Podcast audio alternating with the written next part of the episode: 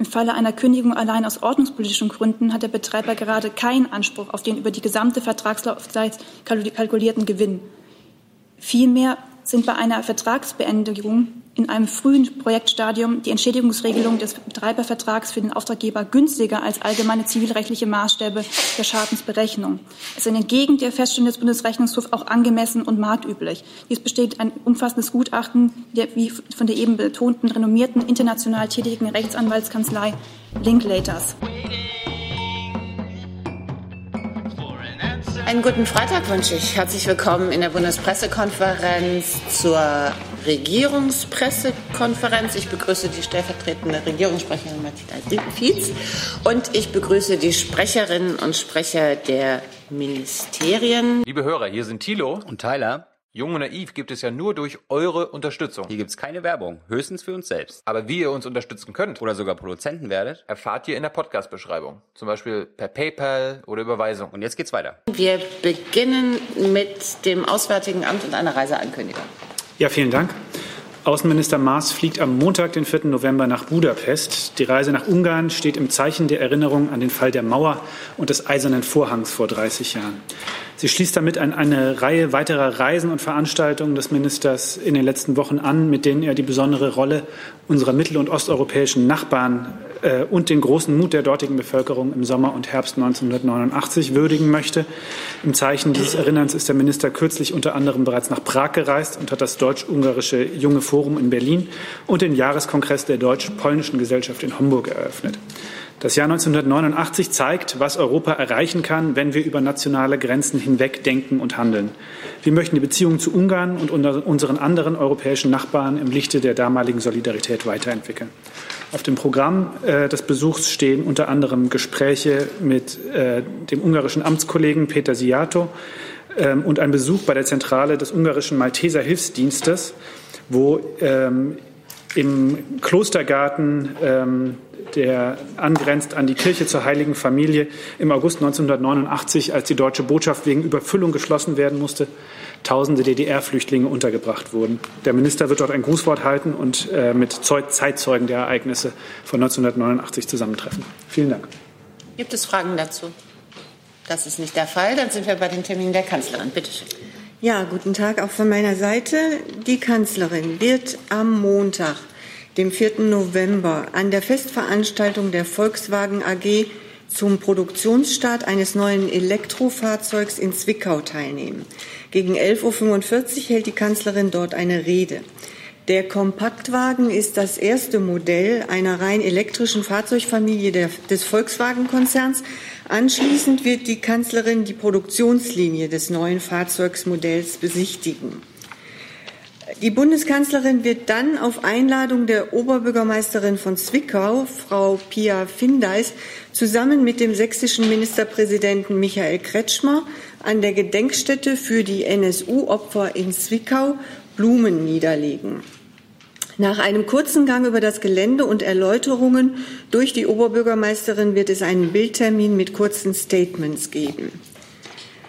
Auf Einladung der Bundeskanzlerin wird dann ebenfalls am Montag die konzertierte Aktion Mobilität im Bundeskanzleramt erneut über die Zukunft des Automobilstandorts Deutschland beraten. Ziel des Spitzengesprächs ist im Austausch mit Vertretern der Automobilbranche und weiteren Experten die richtigen Maßnahmen zur Stärkung des Produktions- und Innovationsstandortes Deutschland zu identifizieren. Wir wollen gemeinsam festhalten, welche Fortschritte seit dem letzten Termin Ende Juni dieses Jahres bislang erreicht worden sind. An dem Gespräch neben, neben der Bundeskanzlerin mehrere Bundesministerinnen und Bundesminister und Ministerpräsidenten, die Spitzen von Union und SPD sowie Vertreterinnen und Vertreter von Automobilbranche und Gewerkschaften sowie weitere Experten teil. Thematische Schwerpunkte des informellen fachlichen Austausches sind künftige technologische Herausforderungen für die Automobilindustrie in Deutschland, die Sicherung ihrer Wettbewerbsfähigkeit sowie die Auswirkungen des Mobilitätswandels auf Arbeitswelt und Beschäftigung im Automobilsektor. Zwei Schlagworte für die Sicherung der Wettbewerbsfähigkeit sind der Ausbau der Elektromobilität und die Identifizierung von Potenzialen für Innovation durch Digitalisierung in der Mobilität. Der Termin findet um 19 Uhr statt und ist nicht presseöffentlich. Dann kommen wir zum Mittwoch, dem 6. November. Um 11 Uhr wird die Bundeskanzlerin das Jahresgutachten des Sachverständigenrates zur Begutachtung der gesamtwirtschaftlichen Entwicklung im Kanzleramt entgegennehmen. Der Vorsitzende des Sachverständigenrates, Professor Christoph Schmidt, wird ihr das Gutachten in Anwesenheit der zuständigen Bundesminister im Bundeskanzleramt überreichen. Es ist ein kurzer Bildtermin vorgesehen. Ebenfalls am Mittwoch empfängt die Kanzlerin Vertreterinnen und Vertreter von fünf Unternehmen, die in der Vergangenheit mit dem Deutschen Nachhaltigkeitspreis ausgezeichnet wurden. Bei dem Gespräch wird es über Rolle und Chancen der Wirtschaft bei der Umsetzung der Agenda 2030 für nachhaltige, nachhaltige Entwicklung gehen. Die Kanzlerin wird das Engagement der Preisträger würdigen. Dieser Termin ist nicht presseöffentlich. Am Donnerstag, dem 7. November um 15.30 Uhr kommt NATO-Generalsekretär Jens Stoltenberg zu einem Gespräch ins Bundeskanzleramt. Im Mittelpunkt wird neben dem Austausch zu aktuellen Fragen insbesondere auch das bevorstehende Treffen der NATO-Regierungschefs am 3. und 4. Dezember in London stehen, bei dem das 70-jährige Bestehen des Bündnisses gewürdigt wird. Im Anschluss an das Gespräch ist noch eine gemeinsame Begegnung mit der Presse vorgesehen. Am Freitag, dem 8. November, empfängt die Bundeskanzlerin mittags die designierte Präsidentin der Europäischen Kommission, Ursula von der Leyen, zu einem Arbeitsbesuch im Bundeskanzleramt. Bei dem Meinungsaustausch wird es um europapolitische Fragen gehen. Am Abend nehmen beide, die Kanzlerin und die künftige Kommissionspräsidentin, an der Veranstaltung Die Europarede im Allianzforum in Berlin teil. Frau von der Leyen wird diese Rede halten. Die Bundeskanzlerin wird das Grußwort sprechen. Nach dem Gespräch im Kanzleramt ist um 13.15 Uhr eine Begegnung mit der Presse geplant. Am Freitag ebenfalls empfängt die Bundeskanzlerin um 15 Uhr den amerikanischen Außenminister Mike Pompeo zu einem Gespräch im Kanzleramt. Im Mittelpunkt der Unterredung werden neben den bilateralen Beziehungen auch aktuelle internationale Fragen stehen. Außenminister Pompeo wird während seines Aufenthalts in Deutschland auch mit dem Außenminister und der Verteidigungsministerin sowie dem Finanzminister zusammentreffen.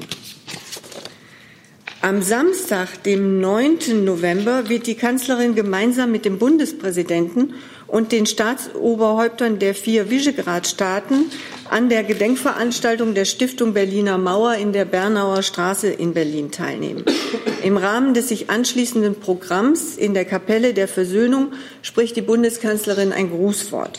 Am Abend findet eine Festveranstaltung am Brandenburger Tor statt, bei der der Bundespräsident eine Rede halten wird. Die Bundeskanzlerin wird ebenfalls teilnehmen, hat aber keinen aktiven Part. Das war es jetzt von meiner Seite. Vielen Dank. Ich weiß, dass es Fragen gibt zum äh, ja, sogenannten Autogipfel. Wir starten mit Herrn Ratsch zu diesem Thema. Ähm, ja, Frage an das äh, Verkehrsministerium äh, beim äh, Autogipfel. Moment, muss ich mal schnell gucken. Da geht es ja vor allem um den Ausbau von Ladesäulen für Elektroautos. Inwiefern erwartet der Minister denn da ein stärkeres Engagement der Industrie beim Ausbau? der Infrastruktur. Genau. Herzlichen Dank ähm, für Ihre Frage. Frau Fietz hat ja schon betont gehabt, dass es wirklich auch da um die ähm, Ladeinfrastruktur gehen wird. Der Minister hat ja bereits auch einen Masterplan zur Ladeinfrastruktur auch abgestimmt mit den Ressorts. Und auch dieser wird natürlich an dem ähm, Gespräch am kommenden Montag auch vor Ort diskutiert werden. Okay, oder Zusatz? Herr Ratsch? dazu. Aber okay, dann Frau Siebold, bitte. Ja, Frau Fietz, können Sie uns ein bisschen konkreter sagen, welche Automobilvertreter an dem Treffen teilnehmen? Ähm, und erwarten Sie denn vielleicht auch schon eine Einigung zur Ladeinfrastruktur? Und noch eine dritte Frage, ähm, wie ist es denn mit dem Koalitionsausschuss? Wie kriegen Sie das zeitlich hin? Ähm, ich kann Ihnen zu den Teilnehmern jetzt konkret keine Angaben machen. Und ähm, ich gehe davon aus, dass äh, die Terminplanung breit im Blick ist und dass man das alles hinbekommt. Und die Ladeinfrastruktur? Ähm, ja, die ähm, Ladeinfrastruktur wird ein Thema sein. Die Verbreitung der Elektromobilität ist sicherlich eine der Herausforderungen im Automobilbereich, über die am Montagabend gesprochen wird. Und wie schon gesagt, das Ziel der Bundesregierung ist klar. Wir wollen bis 2030 sieben bis zehn Millionen Elektroautos auf die Straße bringen. Dafür sollen eine Million öffentliche Ladepunkte zur Verfügung stehen. Die Elektromobilität spielt eine entscheidende Rolle zur Erreichung der Klimaschutzziele im Verkehr. Und äh, dazu erarbeitet die Bundesregierung gemeinsam mit Vertreterinnen und Vertretern der Industrie, mit Netzbetreibern und Verbraucherverbrennen an der Finalisierung des Masterplans Ladeinfrastruktur. Ähm, dieser benennt die Maßnahmen, die notwendig sind, um in Deutschland bis zum Jahr 2030 ein flächendeckendes Netz an nutzerfreundlicher, leistungsfähiger und verlässlicher Ladeinfrastruktur zu errichten und zu finanzieren. Und schon 2021 wollen wir die verfügbaren Schnellladepunkte verdoppeln. Ähm, ich kann Ihnen noch sagen, also die zuständigen Bundesminister werden teilnehmen, Vertreterinnen und Vertreter der Automobilindustrie, der Gewerkschaften und mehrere Ministerpräsidenten. Aber Namen kann ich Ihnen nicht nennen. Ja, aber äh, zur Ladeinfrastruktur, was Sie jetzt gesagt haben, wissen wir ja. Meine Frage war, erwarten Sie eine Entscheidung am Montag? Ich kann diesem Treffen nicht vorgreifen und kann Ihnen nicht sagen, wie weit das an dem Abend kommen wird. Herr Mayer? Äh, dazu noch mal ergänzend, auch wenn Sie zu den Teilnehmern nichts sagen können oder wollen. Äh, wer sind denn die zuständigen Minister? Ist das Wirtschaft, Finanzen, Verkehr, Umwelt oder wer ist das? Und äh, die Ministerpräsidenten, sind das die der sozusagen Autoländer, Bayern, Baden-Württemberg, Niedersachsen oder welcher Kreis ist da dann vorgesehen? Also ich kann Ihnen keine näheren Angaben machen zu den Teilnehmern, aber ich denke mal, da wir hier zumindest die Bundesministerien vertreten haben, äh, werden ja sicherlich die Sprecher wissen, welcher Minister teilnehmen wird. Äh, können wir vielleicht mal einfach kurz ein Handzeichen? Genau. Also ich kann bestätigen, dass Herr Scheuer daran teilnehmen wird. Bei uns ist es der parlamentarische Staatssekretär Florian Pronold. Ich müsste es nachliefern. Ich müsste es auch nachreichen. Ich will das auch nachreichen. Ich auch.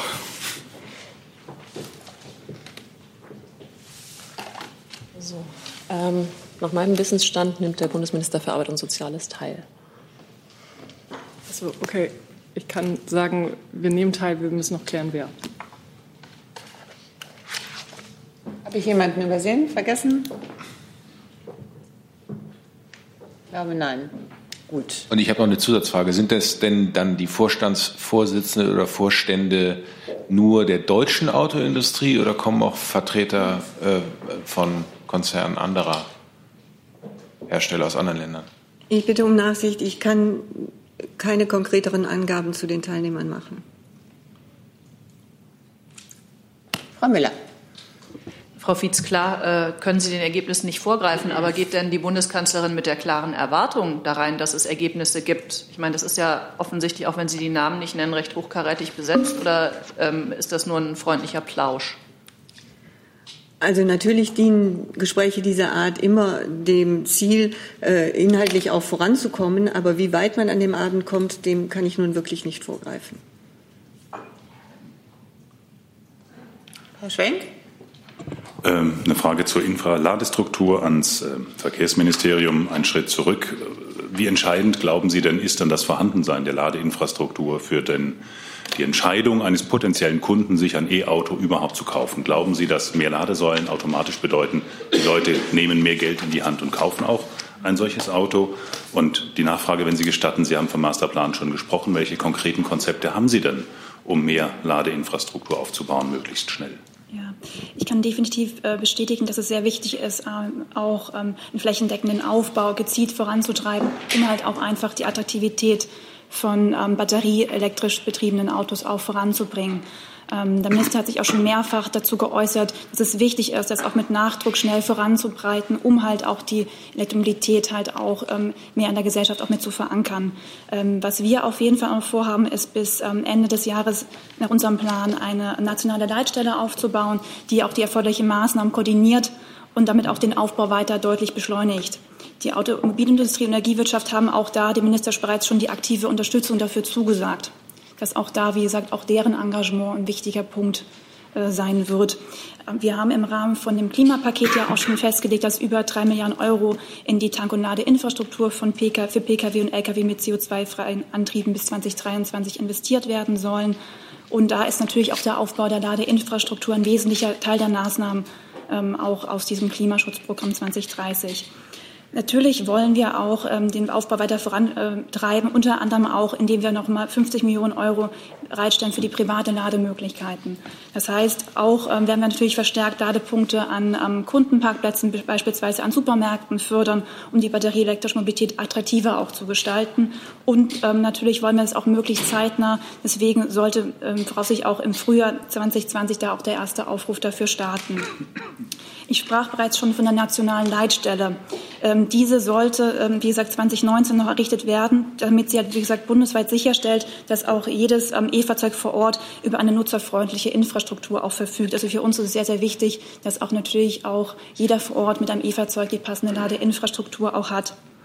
Die ähm, Automobilindustrie hat bereits zugesagt, die notwendigen Informationen für die vorausschauende Infrastrukturplanung, das heißt zum Beispiel auf Basis von ähm, Bestellungen von Fahrzeugen zur Verfügung zu stellen.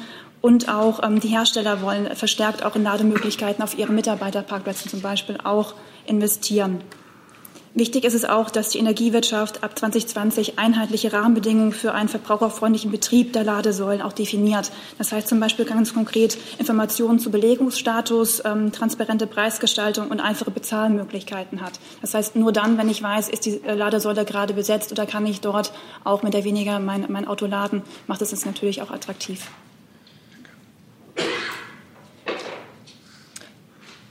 Bevor oder nein, andersrum gefragt. Ähm, gibt es weitere Fragen zu den Terminen der Kanzlerin? Frau Müller?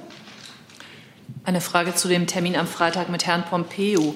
Ähm, können Sie noch mal kurz einordnen? Äh, das ist ja, glaube ich, eher ungewöhnlich, dass die Kanzlerin einen Außenminister trifft. Ähm, wann hat sie das letzte Mal einen Außenminister getroffen?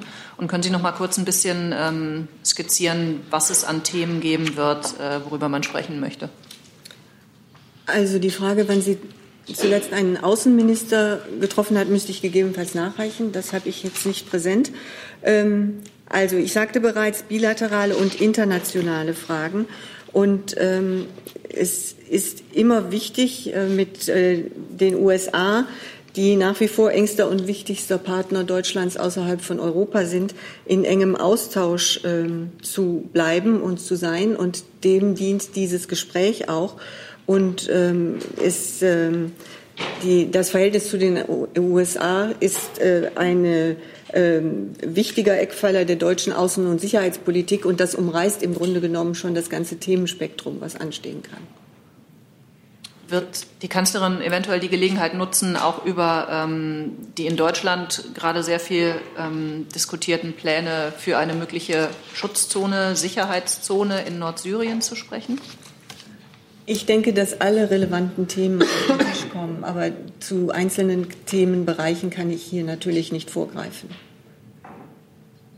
Frau Kollegin, bitte. Ich, ich würde ganz kurz noch ergänzen. Unbedingt. Ähm, zum Besuch von Herrn Pompeo, dass wir Ihnen in den kommenden Tagen auch noch umfangreichere Informationen zur Verfügung stellen werden zu dem breiteren Besuchsprogramm. Ähm, da sind noch eine Reihe von weiteren Terminen geplant.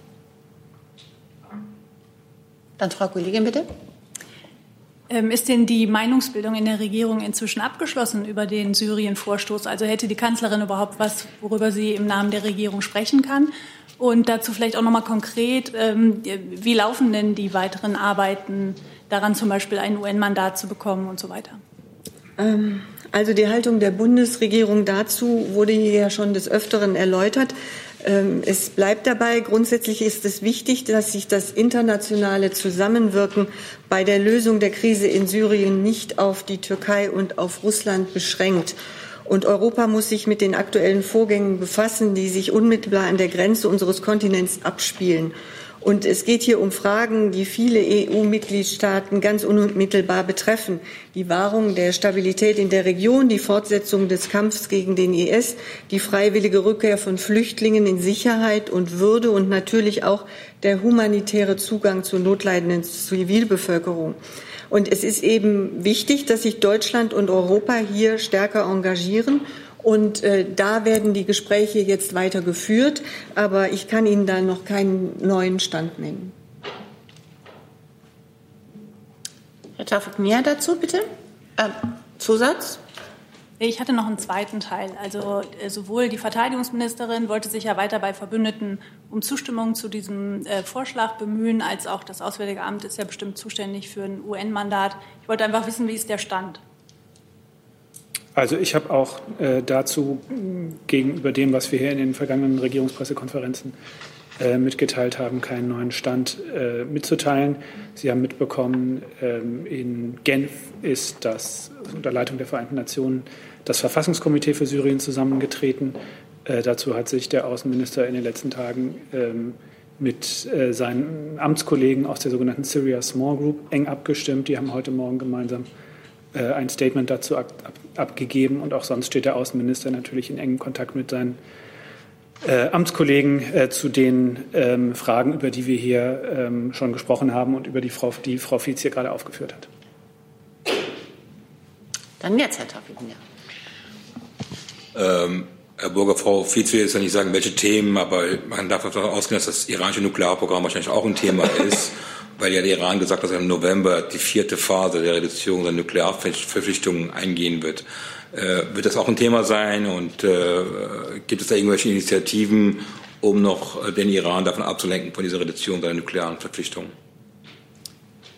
Also ich kann Ihnen immer nur wieder sagen, dass ähm, das ganze Spektrum der Sicherheitspolitik und auch der internationalen Politik auf der Tagesordnung stehen wird, aber Einzelheiten kann ich Ihnen dazu leider nicht sagen. Burger, können Sie das sagen? Also äh, es ist klar, dass äh, Iran eines der Themen ist, über die wir mit den USA in engem Austausch stehen. Ähm, in welcher Form äh, das nun bei den anstehenden Gesprächen nächste Woche eine Rolle spielen will, äh, wird, dem will ich aber auch nicht vorgreifen. Eine Nachfrage, eine technische Nachfrage, ist da eine Pressekonferenz geplant, entweder im Kanzleramt oder im Auswärtigen Amt? Also ich würde, äh, ich muss Sie da leider noch um Geduld bitten äh, für die Programmpunkte, die in der Zuständigkeit des Auswärtigen Amts liegen ähm, haben wir heute, sind wir heute leider noch nicht so weit, das Programm vollständig, vollständig anzukündigen. Das werden wir aber in den nächsten Tagen nachreichen. Ich muss jetzt mal gerade hier meine ganzen Zettel durchschauen. Ich meine, ich hätte dazu doch was gesagt. Ähm, warten Sie mal.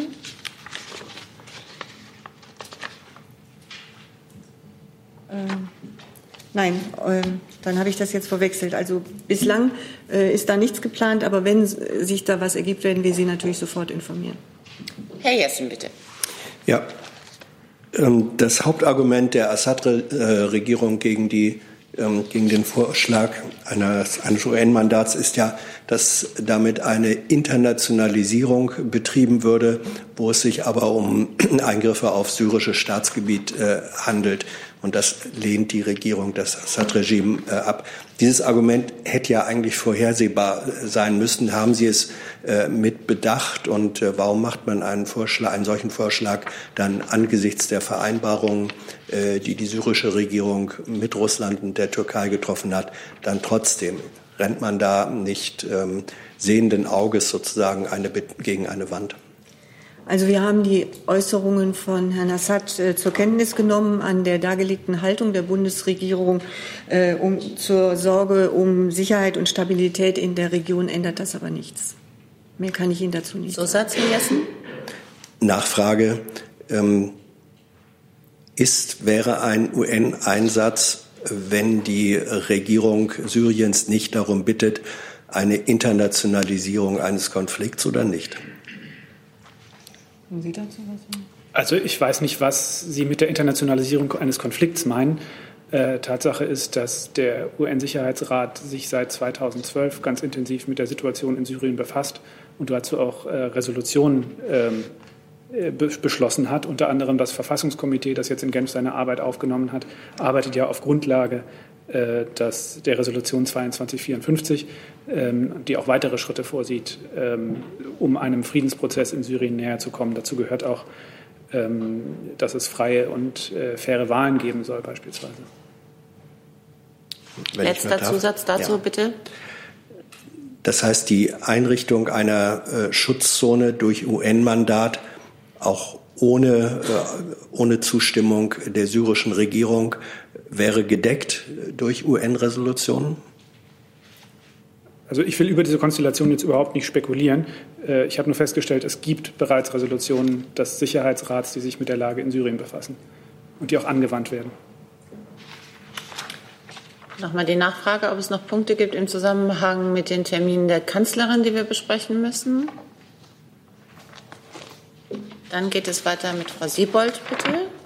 Ich habe eine Frage ans Finanzministerium. Das Handelsblatt berichtet, dass Sie davon ausgehen, ähm, dass wegen des Klimapakets äh, die Subventionen auf 31 Milliarden Euro ansteigen werden im Jahr 2020. Können Sie dazu was sagen? Also der, der Subventionsbericht der Bundesregierung wird ja in Kürze im Kabinett behandelt werden und wird dann ja auch vorgestellt werden. Und auf den würde ich jetzt hier verweisen.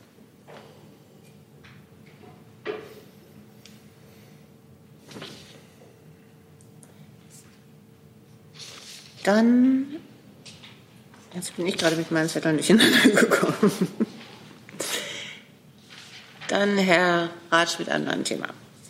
Ähm, ja, das wäre eine Frage ans äh, Bundesjustizministerium. Die Deutsche Kinderhilfe, die fordert heute, dass in Sachen Höchststrafen bei Kinderpornografie nun endlich mal was geschehen solle. Da gab es ja einen Beschluss der Innenministerkonferenz. Es gibt aktuelle Fälle, die da wieder bekannt geworden sind. Ähm, was sagen Sie da zu dem Vorwurf, dass sich da bisher nichts getan hat? Ähm, ja, vielen Dank für diese Frage.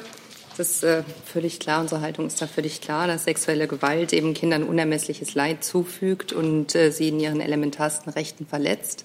Ähm, daher ist auf uns natürlich sexuellem Missbrauch von Kindern mit aller Entschlossenheit entgegenzutreten. Das Strafrecht erfüllt insoweit eine zentrale Aufgabe. Das sehen wir auch so. Und äh, die Bundesregierung und auch der Bundesgesetzgeber nehmen diese Verantwortung sehr ernst. Wir prüfen laufend, äh, wie diese schweren Straftaten noch effektiver verfolgt werden können. Ähm, das äh, Strafrecht wurde 2015 erst umfassend reformiert, um eben dem Schutz von Kindern und Jugendlichen zu dienen.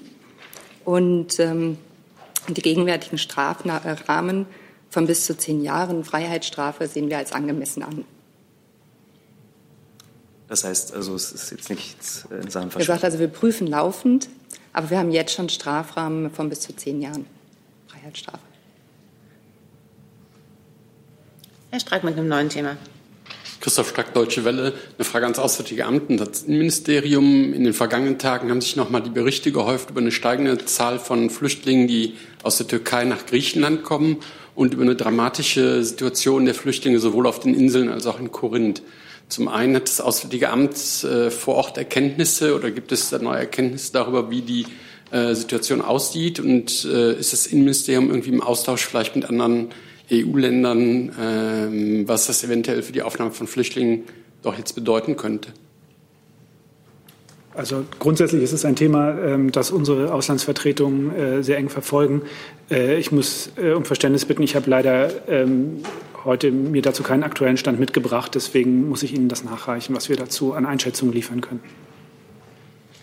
Ich kann vielleicht noch ergänzen, dass wir die Zahlen äh, über das östliche Mittelmeer natürlich äh, ständig beobachten.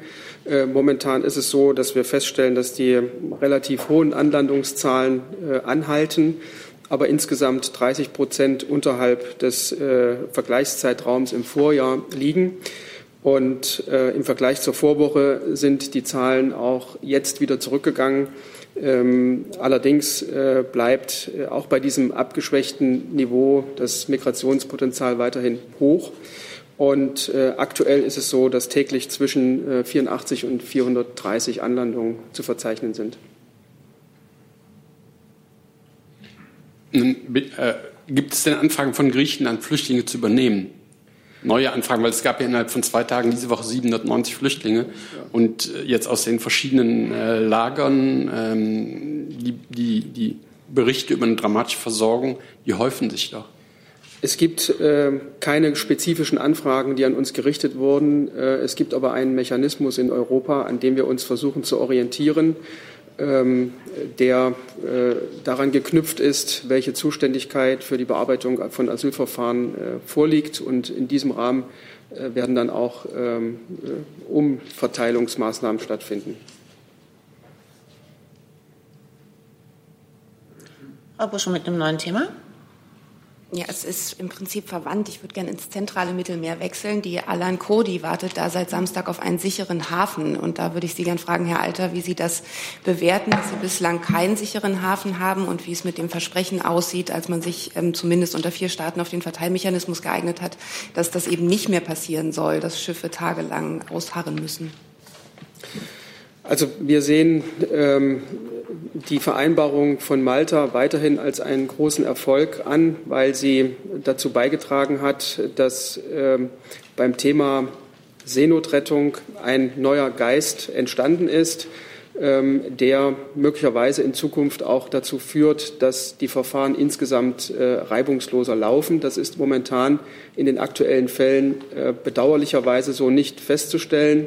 Aber das war offen gestanden realistisch auch nicht zu erwarten. Es war zu erwarten, dass der Prozess anläuft, dass äh, sich die Prozesse, die Verfahren, äh, wenn man so will, auch erst einspielen müssen. Und ähm, im aktuellen Fall ist es so, dass äh, sowohl die Ocean Viking als auch die Alan Kurdi mehrere Tage äh, ausharren musste, äh, beziehungsweise die Alan Kurdi hat ja bis heute noch keine Zusage anlegen zu können. Das ist aus unserer Sicht zu bedauern, aber es ist letztlich auch eine souveräne Entscheidung der Staaten, die darüber befinden. Nichtsdestotrotz äh, bleibt es dabei, wir haben in beiden Fällen, sowohl gegenüber diesen äh, Staaten, wo eine Anlandung in Betracht kommt, als auch gegenüber der Kommission äh, mitgeteilt, dass wir bereit sind, uns in erheblicher Weise ähm, an einer Aufnahme zu beteiligen. Wir fühlen uns an diese Vereinbarung gebunden und wir sind guter Hoffnung oder hoffen, dass sich die Verfahren in Zukunft und auch im aktuellen Fall einspielen werden, sodass die Zeiten, auf denen, äh, in denen die Schiffe auf ein Anlege, äh, eine Anlegeerlaubnis äh, warten müssen, sich stark verkürzen. Das ist zu lang im Moment. Zusatz, Frau Buscher? Genau, ein Zusatz, wenn ich darf. Woran liegt es denn ähm, nach Ihren Erkenntnissen? Haben Sie Kontakt mit den italienischen Behörden? Italien ist ja auch Teil der Vereinbarung. Warum ja. die dieses Schiff nicht anlanden lassen? Ähm, wir stehen natürlich in Kontakt, äh, nicht nur mit Italien, äh, sondern auch mit der Kommission, aber die äh, Beweggründe für die Entscheidung sind mir nicht bekannt. Dann geht es weiter bei Frau Müller, bitte. Ja, ich habe eine Frage ans Innenministerium. Herr Alter, ähm, ich würde Sie bitten, mal kurz äh, die Rückkehr des äh, Clanchefs Ibrahim Miri nach Bremen zu bewerten. Da hört man ja aus der Opposition oder auch in Medienberichten sicherheitspolitisches Skandal, das deutsche Asylrecht wackelt. Ähm, also bitte äh, ordnen Sie das mal aus Ihrer Sicht ein und ähm, haben Sie eigentlich Erkenntnisse darüber, wie Herr Miri wieder nach Deutschland zurückgekommen ist, nachdem er abgeschoben worden war?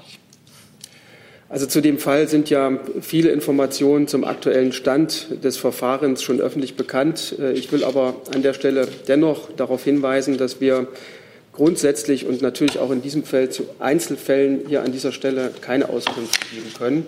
Das werden wir auch äh, beibehalten. Das ist aus datenschutzrechtlichen Gründen unumgänglich. Ähm, ganz allgemein ähm, ist es so, dass alle Vorkehrungen, die äh, hätten dazu führen müssen, dass eine unerlaubte Wiedereinreise erfolgen kann, sind getroffen worden. Das heißt konkret, äh, jemand ganz allgemein, der abgeschoben wird, erhält Kraft Gesetzes eine Wiedereinreisesperre für das gesamte Schengen-Gebiet. Das ist erfolgt. Die Notifizierung ähm, in den entsprechenden Informationsdateien, insbesondere im Schengener Informationssystem, ist ebenso erfolgt. Ähm, und äh, das bedeutet, die Möglichkeiten, die die Sicherheitsbehörden haben, um eine solche Einreise, Wiedereinreise zu verhindern, wurden ausgeschöpft. Ähm, offenbar ist die Einreise nicht auf regulärem Weg äh, über einen Grenzübergang erfolgt.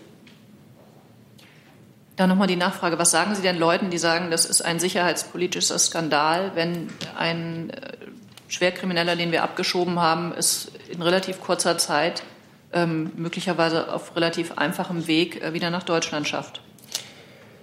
Also zunächst einmal zum Weg äh, kann ich im Moment keine Angaben machen. Erstens beziehen sie sich auf den Einzelfall, zweitens liegen uns, liegen uns Informationen dazu auch noch nicht vor, jedenfalls nicht in einer belastbaren äh, äh Weise. Und ähm, zu der Bewertung kann ich nur so viel sagen. Die Abschiebung, ähm, an die Sie sich erinnern, ähm, ist mit großem Aufwand betrieben worden aus sicherheitspolitischen Gründen und äh, war ein großer Erfolg. Ähm, und äh, daraus kann man erkennen, dass äh, sozusagen jedenfalls mit dieser Abschiebung nicht die Erwartungshaltung verbunden war, dass kurze Zeit später wieder eine Wiedereinreise festzustellen ist. Das ist jetzt aber so geschehen und jetzt muss man im Rahmen der rechtsstaatlichen Möglichkeiten diesen Fall bearbeiten. Herr Ratsch dazu? Ja, beim BAMF läuft da jetzt die, eine schnellere Prüfung und äh, ist da äh, gesichert, dass er jetzt auch so lange in der Abschiebehaft bleibt? Oder können Sie dazu was sagen? Also ganz grundsätzlich, wiederhole mich, äh, keine Informationen zum jeweiligen Einzelfall. Ganz grundsätzlich äh, hat äh, das Bundesamt ähm, die Möglichkeit, in Fällen, in denen eine Relevanz für die Sicherheit, für die öffentliche Sicherheit besteht, ein beschleunigtes Verfahren durchzuführen. In diesen Fällen, wenn die Voraussetzungen vorliegen, erfolgt die Entscheidung über einen Asylantrag in der Regel innerhalb einer Woche. Frau Kollegin dazu? Aber dann habe ich Sie jetzt richtig verstanden, dass Sie sich den Forderungen nach einer Verschärfung von Gesetzen vorerst nicht anschließen. Und die zweite Frage wäre, es war auch zu lesen, der Minister lasse sich minutiös, glaube ich, war der Ausdruck, informieren über den Fall. Können Sie das noch ein bisschen ausmalen, was das bedeutet?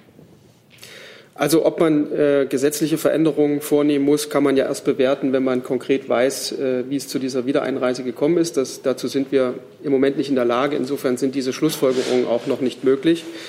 Ähm, der Minister lässt sich über diesen Sachverhalt selbstverständlich fortlaufend unterrichten. Ähm, er hat sich ja auch nach der Abschiebung äh, des Betroffenen öffentlich geäußert und ist natürlich interessiert an dem Gang des Verfahrens. Ähm, das findet statt, soweit es entscheidungsrelevante Informationen an den Minister heranzutragen gibt.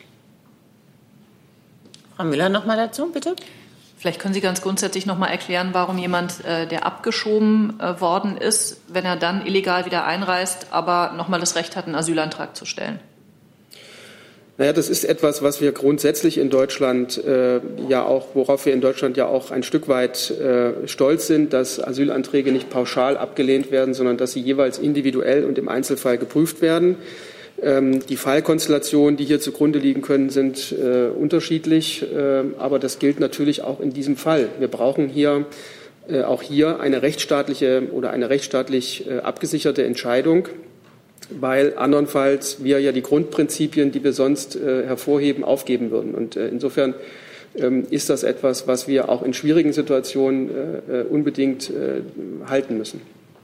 Da eine kurze Nachfrage. Wir haben ja schon oft gehört, wie schwierig das ist, ähm, auch mit ähm, Heimatländern zusammenzuarbeiten. Wenn das jetzt ein verkürztes Verfahren ist von einer Woche oder so, ähm, kriegen Sie es in der Zeit überhaupt hin, beispielsweise die Information zu überprüfen, dass äh, der Anwalt von der Miri sagt, dem droht im Libanon Folter oder Tod und so weiter? Das ist Gegenstand äh, der individuellen Einzelfallprüfung. Das muss jetzt geprüft werden. Das wird auch geprüft. Äh, und äh, zu welchem Ergebnis man dann kommt, das kann ich nicht vorweggreifen. Dann geht es weiter mit Herrn Mayer und einem neuen Thema, bitte. Ich habe eine Frage ans äh, Bundesverkehrsministerium. Frau Buser, es gibt seit kurzem eine Berichterstattung ähm, der Kollegen vom Spiegel, wonach der Bundesrechnungshof ähm, in einem Bericht, in einem nicht öffentlichen, kritisiert, dass Ihr Haus bei der Vergabe der Pkw-Maut gegen äh, verfahrens- und haushaltsrechtliche Regeln verstoßen habe. Da würde mich interessieren, wie Sie die Haltung des Bundesrechnungshofes kommentieren.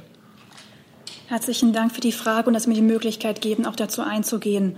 Das ähm, BMVI hat dazu bereits in, ähm, in einem Berichts zu dem Berichtsentwurf des Bundesrechnungshofs Stellung genommen und weist die Kritik des Bundesrechnungshofs in sämtlichen Punkten zurück.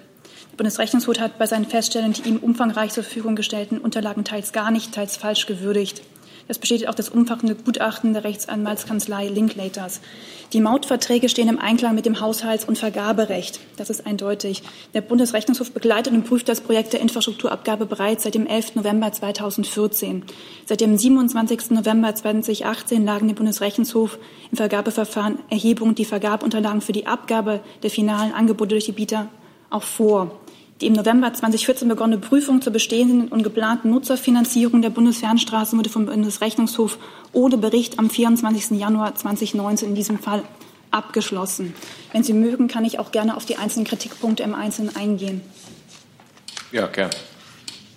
Dann hole ich etwas weiter aus.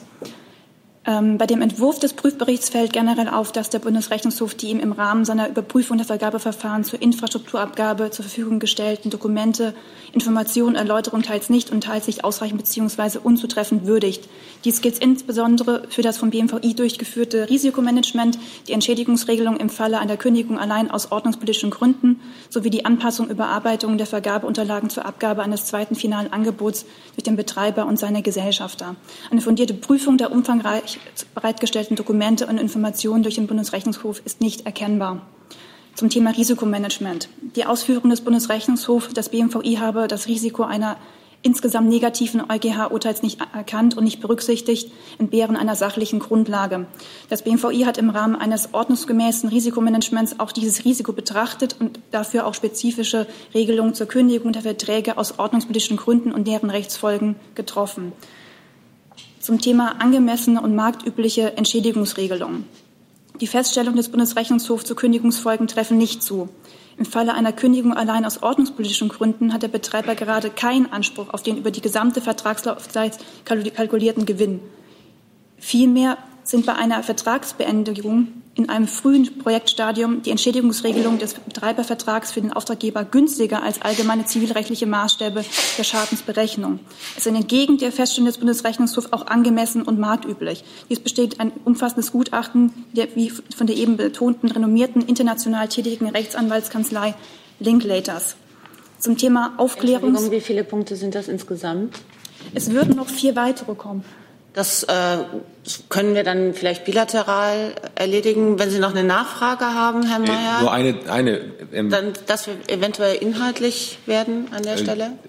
Also wenn Sie sagen, die Unterlagen seien nicht ähm, ähm, gewürdigt worden oder nicht genau. berücksichtigt, woraus schließen Sie denn das? Wie gesagt, der Bundesrechnungshof hatte die Gelegenheit gehabt, all jene Punkte zu, auch vor dem Vertragsabschluss auch in dieser Phase auch einzusehen. Und diese sind ohne, wie gesagt, ohne Bericht auch die Prüfung beschlossen worden.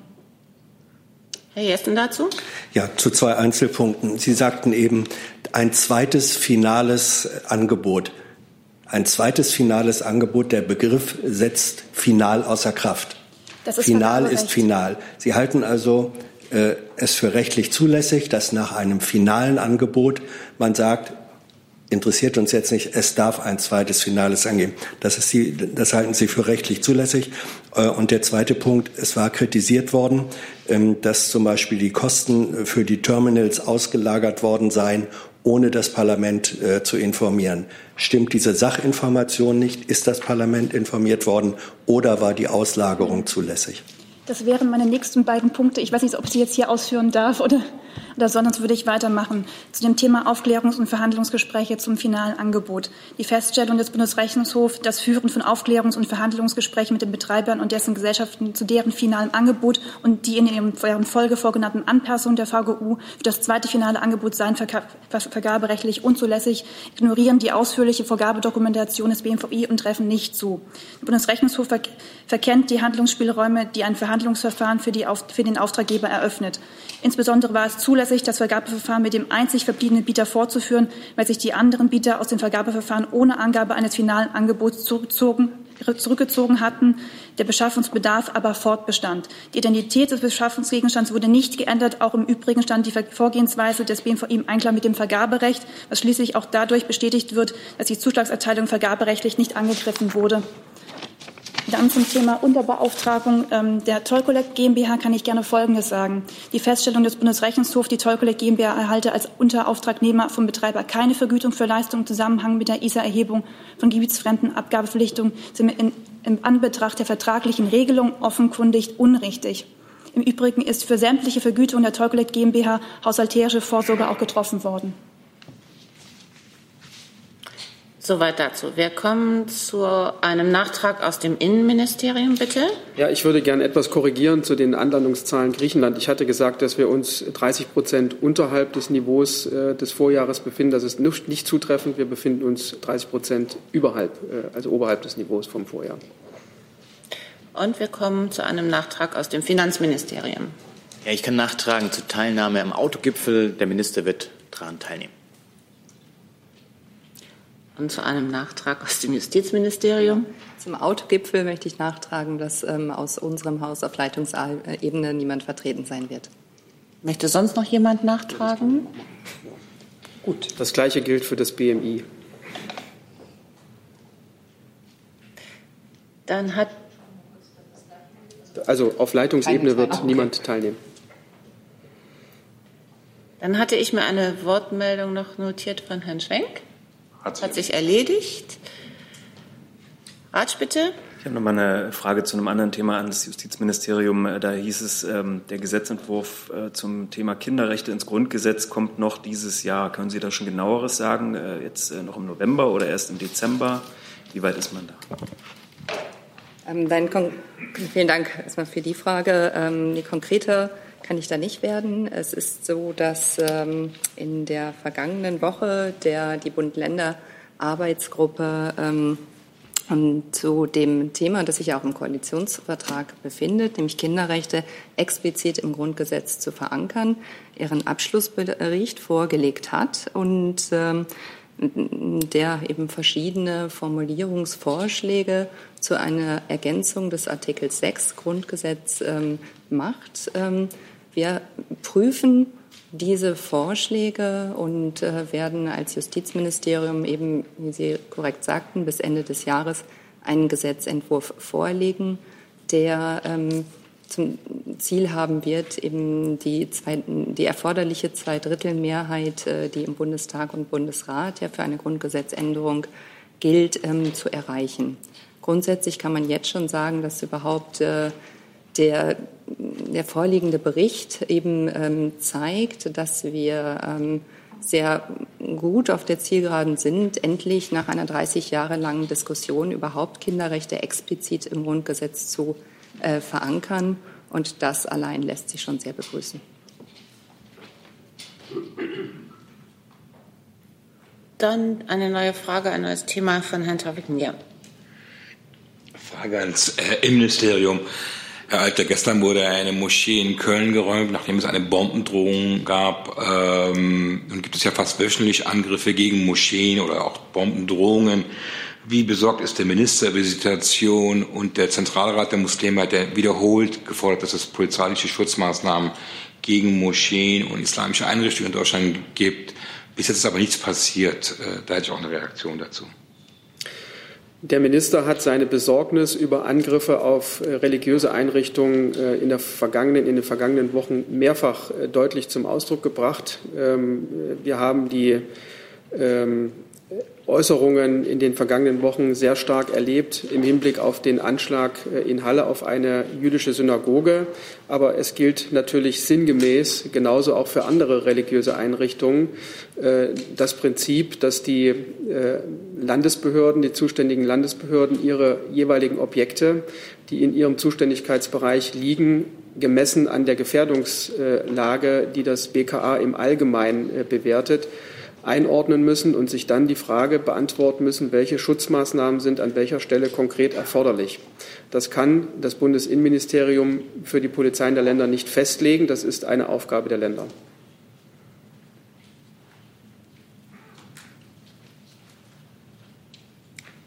Dann Frau Siebold mit einem neuen Thema.